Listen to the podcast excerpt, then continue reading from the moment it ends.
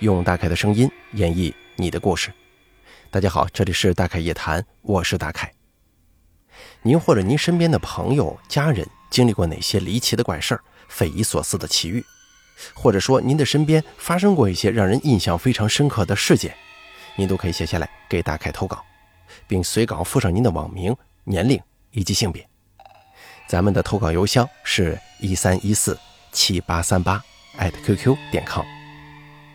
那么接下来，咱们一起来听一下今天投稿的这位朋友，他都说了些什么。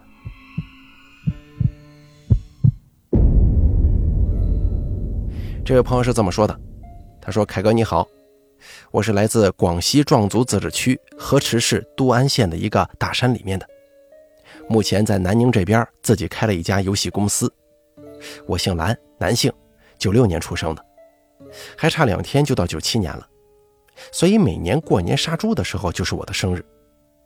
我跟我弟弟都是你的老粉丝了，你说的故事很有感染力，我特别喜欢你的大凯夜谈跟长篇小说《伊河鬼事录》，你的声音基本都是陪伴我上班的路上，每天晚上不听你的故事我都睡不着。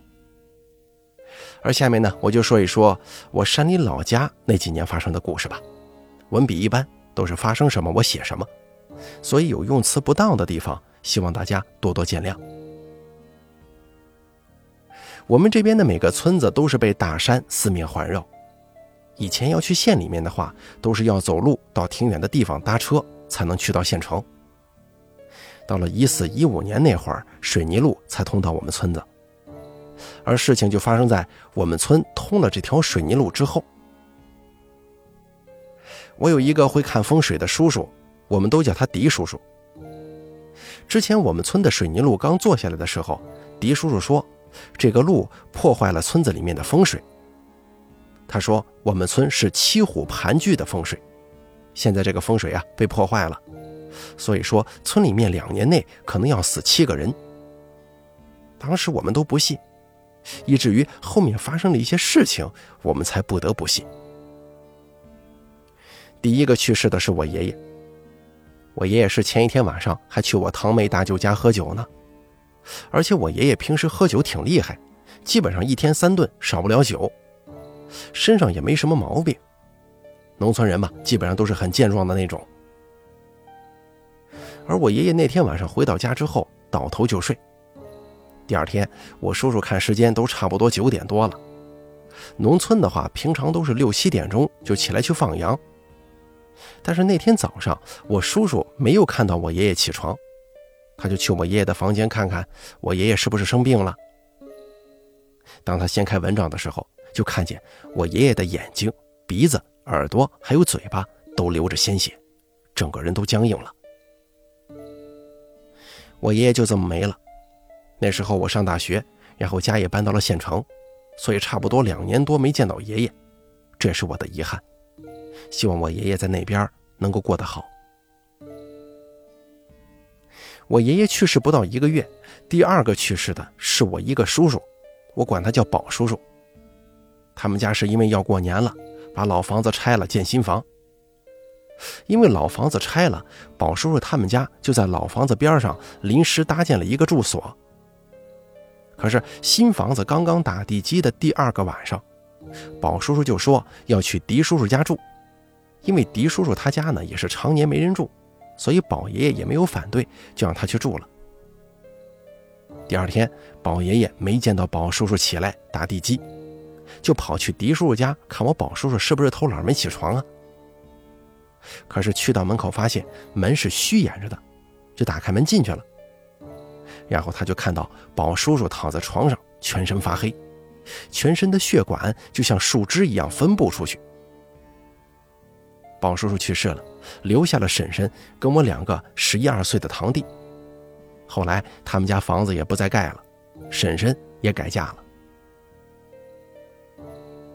我宝叔叔去世不到二十天左右，第三个去世的是老家隔壁邻居家的顶爷爷。因为顶爷爷去世后，我们家没有去帮忙。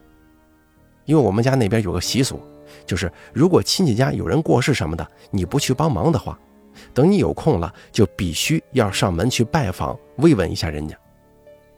所以顶爷过世的一些细节是听武叔叔跟我们说的。武叔叔是顶爷爷的大儿子。武叔说，顶爷去世的前几个晚上，半夜他老是起来拿手电筒说，有一个像灯笼一样的东西从山上飘下来，在屋子附近徘徊，所以他要去看看那是什么东西。顶爷是半夜去世的，五叔早上起床发现顶爷没起，就去叫他，但是一推他，只见整个人都僵硬了。而事情比较诡异的是，发生在顶爷的葬礼上。葬礼进行到第二天，五叔叔说饿了，就去锅里盛了一大碗白米饭，加点汤水，就蹲在棺材边上吃。可是没吃到两口，五叔就口吐白沫，就像是被别人掐住了喉咙一样，呼不上气来。在场的很多人急忙上前帮忙。我狄叔叔看到之后，就急忙去米缸里弄了一碗玉米，去棺材前头上了香。不到两分钟，我五叔就好了。当时我爸也在场啊。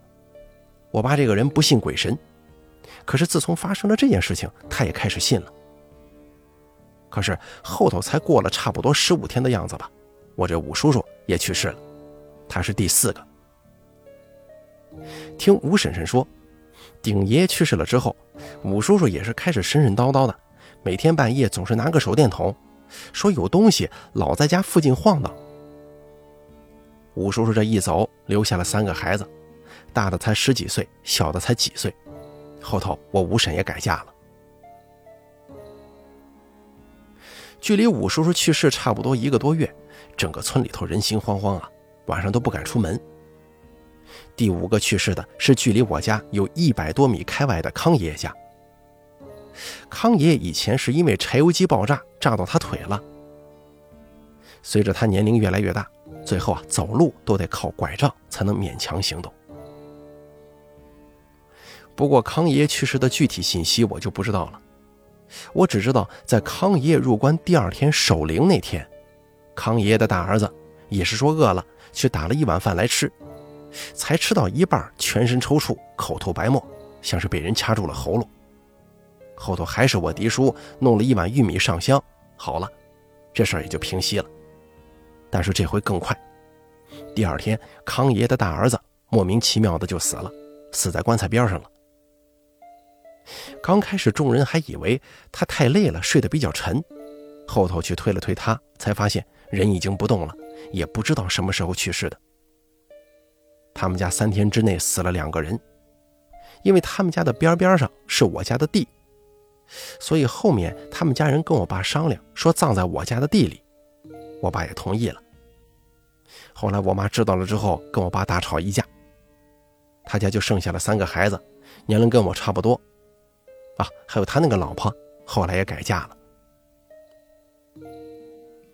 康爷去世后差不多两个月吧，最后这个去世的是我们村的老师，我们都叫他智爷爷。人家家比较富裕啊。以前小时候，他们家是我们村第一个有电视机的，第一个建平房的，同时也是我爸妈的小学老师，也是我的小学老师。这村子里头刚刚把水泥铺好，水泥路距离我家也就有五六十米远。那天晚上，志爷应该是去亲戚家喝酒回来，八九点钟的时候，也刚好路过我家那附近。那时候我婶婶刚刚喂完猪。就看到水泥路下面有一个手电筒的光一直在那一动不动的，我婶就提着手电筒过去看，到那儿就发现志爷人已经死了，整个人是趴地上的，头上破了一个很大的口子，伤口流出来的血都把周围的泥土给染了一大片。然后我婶就急忙喊村里的人过来帮忙给抬回家。那天晚上一群人都看了，志爷爷掉下来的那个地方。都是泥土，马路上头一块石头也没有，连块碎石都没有，地里面也都是泥，上下也不过一米左右，真是搞不懂他头上那个伤口是从何而来。后面志爷爷的家人还想说去找修路的那个工程队要个说法，但是后面他们怎么操作的我就不懂了，也不了了之了。自从志爷爷去世之后，我们村里面的人。我就没再听说谁去世了。以上的事儿啊，虽然有一些不是我亲眼所见，但是有一些是我回去参加了葬礼的，我真没有胡乱的添油加醋。当然了，鬼神呐、风水之说，信则有，不信则无，咱们有一颗敬畏之心就对了。下面我再啰嗦几个小事儿吧。第一个是我奶奶，我奶奶因为有一天晚上去山上扛柴火，回来到半山腰，她就说有什么东西老是跟着她。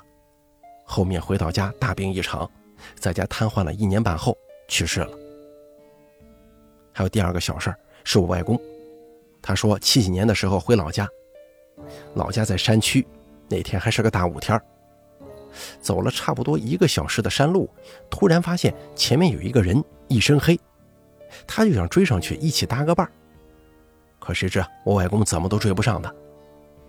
后来前面那个人到了一棵树的边上，一拐弯就消失了，吓得我外公直接原路掉头回了生产队。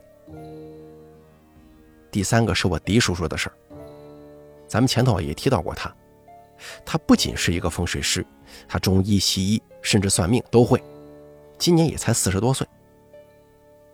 他以前跟我们村里面的人说，在一个晚上睡着了，突然感觉周围凉飕飕的，睁眼一看，就看到两个小童子抬着他翻山越岭，就像腾云驾雾一样。后头碰到一个老头，说教他风水术什么的，后面就自己会这些看风水算命的东西了。当然了，他这个话是否可信不重要。不过这些话俨然成为村中人茶余饭后的笑谈。不过狄叔叔的风水算命也搞不懂他是从哪儿学的，这个真不清楚。第四个是我听我爷爷说，我爷爷他小时候刚解放那会儿，村里头就五六户人家，晚上睡觉都要把房门关好，要不然晚上的豹子啊、老虎什么的进家里头叼孩子。说有一次晚上。我爷爷的爸爸，也就是我太爷爷，看到一个很亮很亮的东西，像灯笼一样从山上飘下来，在村子里头到处晃荡。后面我太爷爷通过门缝用火铳对那个灯笼打了一枪，那个东西好像被吓到了，就飘到了家附近的一棵老树上头，还说了一声“吓死我了，差点把我打死呢”，然后就消失不见了。第二天，我太爷他们去看那个树，但是树上只有一件被火铳打了个口子的破衣服。不过这个事儿咱不懂是真的还是假的，是小时候听爷爷说的，没法证实，全当是一个怪谈来听听吧。好了，我老家这边其实还有很多故事，等下次有时间的话，我再写出来继续给大家投稿吧。好了。咱们本次大概一谈就播讲结束了，非常感谢您的收听，也感谢这位姓蓝的朋友啊，他的投稿。他说的这整件事儿给人的感觉就像是一部大型的乡村怪谈呢。因为修路破坏了风水，村里连续死了七个人。这个事儿咱们投稿人呢言之凿凿，感觉好像是确有其事。不过我在这儿想问大家一句：大家真的信风水吗？风水真的可以左右一些事情吗？我曾经听一些师傅说过啊，风水这个东西吧，只能起到一个辅佐的作用，或者说是呃旁敲侧击。毕竟一命二运三风水嘛。你这个人长得丑，比方说你这个人运势不好，名字起的也不好。但是呢，你有一个有钱的爹，哎，你出生就含着金钥匙来的，命好，这个比什么都强。您说是吧？不过我听说一些大型的建筑，甚至说是一些其他的那种耳熟能详的建筑物啊。这个咱不提是哪一个了，都是有风水的参考意义在里面的。如果你觉得风水没什么用，当然了，它也没用，看不见摸不着的。但如果说你信风水，那这个可能真的会起到一些潜移默化的作用吧。